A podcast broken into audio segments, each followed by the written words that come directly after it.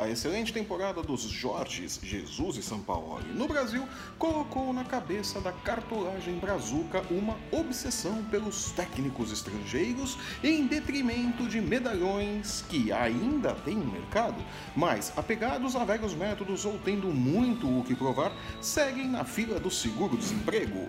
Eu sou Flávio Soares e estas são as minhas caneladas para o ganhador.com.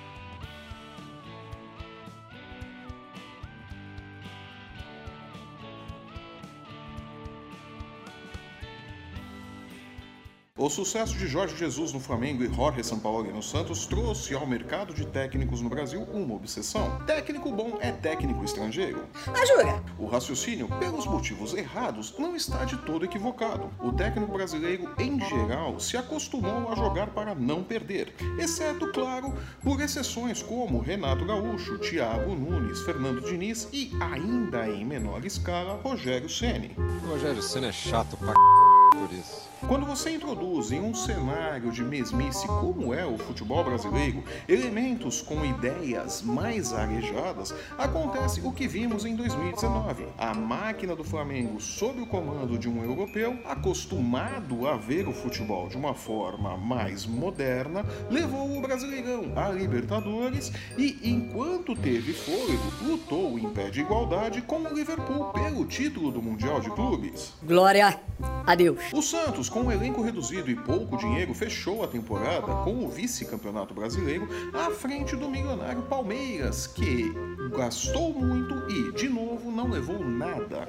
E os méritos do Peixe passam pelo trabalho de Jorge Sampaoli, que, valorizado, saiu da Vila Belmiro, pediu muito e segue sem clube para 2020, porque o Palmeiras achou melhor olhar para trás e trazer Vanderlei Luxemburgo de volta do que apontar para o futuro, como fizeram o Internacional, que buscou no argentino Eduardo Cudê soluções para a próxima temporada. Embora não tenha anunciado, o Atlético Mineiro também fechou com um técnico estrangeiro e deverá anunciar o venezuelano Rafael Dudamel nos primeiros dias de janeiro. É pra glorificar de Eles se juntarão aos portugueses Jorge Jesus do Flamengo, que vem anunciando que seguirá no clube até o final do contrato, e Jesualdo Ferreira, aposta do Santos para substituir Jorge Sampaoli. Com tantos estrangeiros no mercado, nomes de peso e jovens que surgiram com algum potencial estão fora do radar dos clubes brasileiros. É uma vergonha. Filipão e Mano Menezes, que afundaram junto com o Palmeiras em 2019, ficam com a imagem arranhada. O caso de Mano é pior, já que fez parte da campanha do Cruzeiro que terminou em rebaixamento. No Verdão, não conseguiu extrair mais do que Filipão extraía do time, o que não foi surpresa, visto que ambos os técnicos pensam o futebol da mesma forma. Ainda tem, é claro, o mercado, mas o prestígio já não é mais o mesmo. E talvez uma nova temporada na China seja o caminho.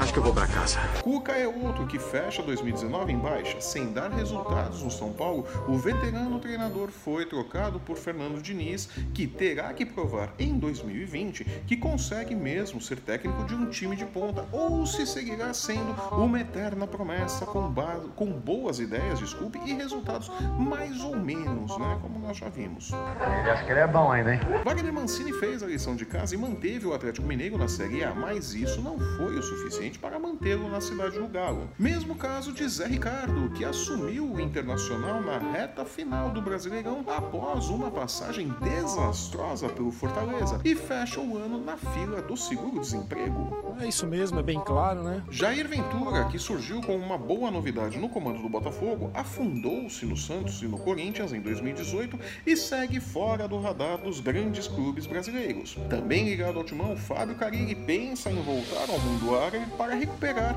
o prestígio perdido em 2019 quando terceirizou a culpa pela má campanha corintiana em cima dos jogadores novos, os mais jovens, né? E da diretoria, que no final das contas trouxe os jogadores que o professor pediu.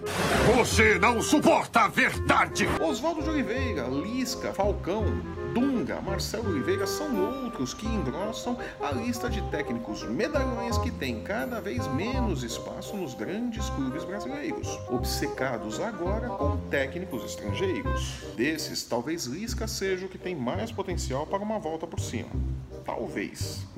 A esperança é de que técnicos novos, como Diego Coelho, Eduardo Barroca e até mesmo os mencionados Jair Ventura, Thiago Nunes e Fernando Diniz, vejam o trabalho feito pelos estrangeiros e agreguem novas estratégias ao seu pensar futebol e com isso deem um salto de qualidade em seus trabalhos para que os técnicos brasileiros abracem de vez o futebol moderno e voltem a ter mercado dentro e fora do Brasil.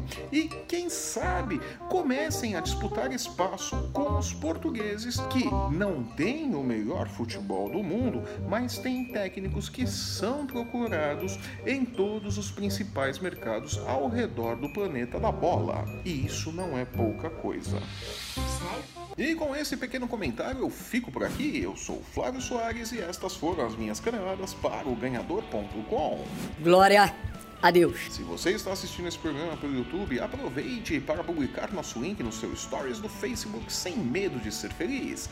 Aproveite também para deixar o seu curtir, seu comentário, assinar e compartilhar o nosso canal para não perder o lance do seu esporte favorito e nem as nossas dicas de apostas. É, tem dica de aposta todo dia no site. Lembrando que o MMA, o UFC Basquete e a NFL também tem espaço nos canais do Ganhador e no ganhador.com. Tá esperando que? Acesse confira e lucre.